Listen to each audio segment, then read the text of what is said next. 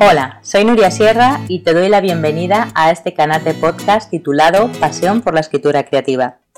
Soy escritora, lectora profesional y mi misión es ayudar a los autores en el proceso de escritura. En este canal quiero compartirte todos mis conocimientos acerca de técnica narrativa, trucos de escritura y motivación para escribir. Hay momentos en la vida en los que no sabes por qué, pero tienes un montón de ideas para proyectos de escritura, para materializar en una novela o en un relato. Te van surgiendo, te van brotando de la cabeza espontáneamente.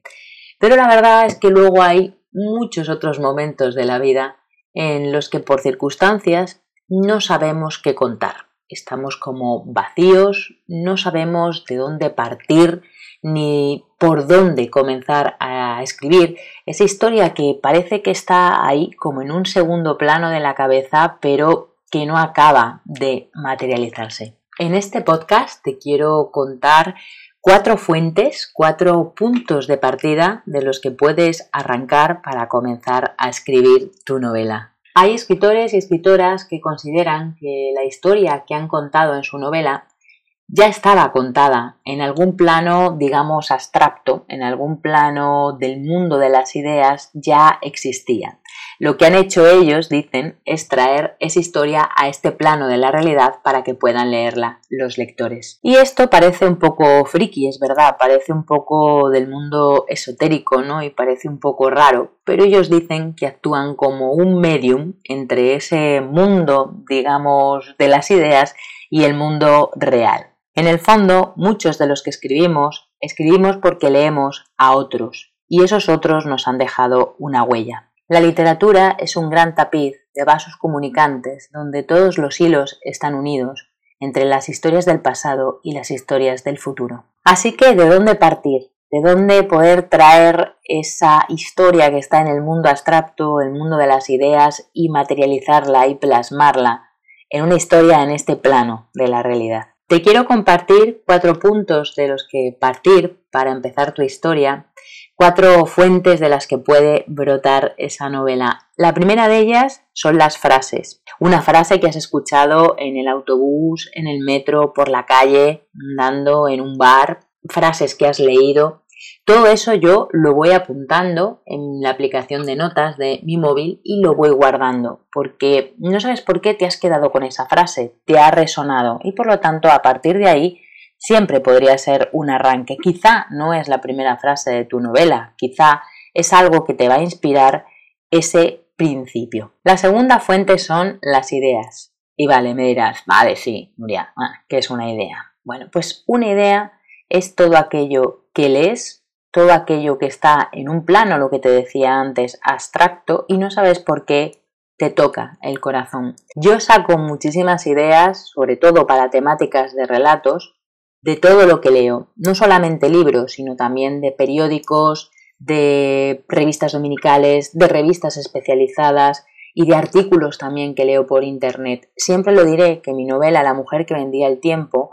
surge de un artículo que leí en la revista Yorokobu. Te pondré por aquí debajo en este post, en los comentarios, en la descripción, te pondré el enlace para que puedas visitarla porque es una revista muy interesante, muy creativa. Allí leí la historia de Ruth Belville, de ese personaje que luego inspiró a la protagonista de mi novela. Todas esas ideas voy apuntándolas para posibles temas en un cuaderno que yo llamo cuaderno de ideas, bien, que simplemente un cuadernillo pequeño donde voy apuntando todo aquello que me parece que podría tener relación, porque aunque creas que una idea y otra idea parecen inconexas, en el fondo, si las has pensado y las has relacionado, es porque en tu cabeza, en ese plano, digamos, abstracto que hablábamos antes, están conectadas. La tercera fuente para arrancar una historia es el mundo de los sentidos. Bien, podemos partir, por ejemplo, de una imagen. Yo, que soy muy visual, siempre parto de imágenes,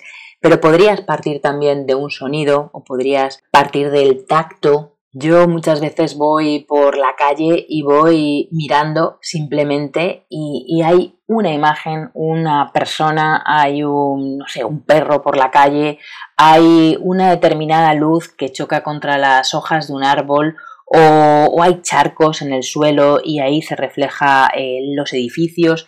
Todo eso se me va quedando en el inconsciente y aquello que más me resuena es lo que luego apunto en mi cuaderno de ideas. Los sentidos son una fuente inagotable para luego utilizar en las descripciones y para darle verosimilitud a todas aquellas sensaciones y sentimientos que viven nuestros personajes. Y el último punto de partida es la experiencia propia o la experiencia ajena, o ambas cosas. Todos los que escribimos escribimos sobre lo que conocemos y también sobre lo que nos importa. Anécdotas de la infancia, anécdotas de nuestro primer trabajo, cosas que nos han pasado en una relación sentimental, una historia que nos contó una prima o un amigo, todo eso es material muy rico para luego plasmar en nuestras historias.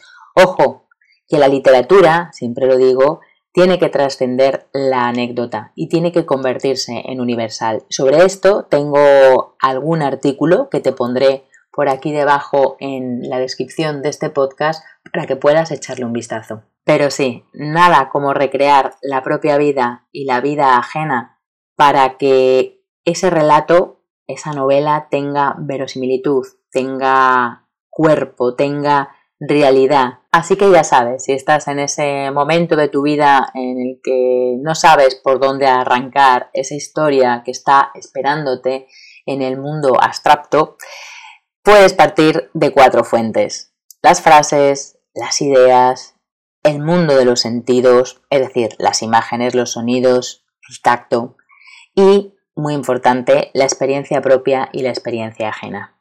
Espero que este episodio te haya resultado útil y si es así, que lo compartas con quien creas que le puede interesar. Ah, y no te olvides de suscribirte a mi podcast Pasión por la Escritura Creativa para que te lleguen todas las actualizaciones. Ya sabes que tienes un montón de contenido más en mi blog, en mi página web nuriasierra.com y en todos mis canales sociales. Muchísimas gracias por escucharlo y hasta el siguiente episodio.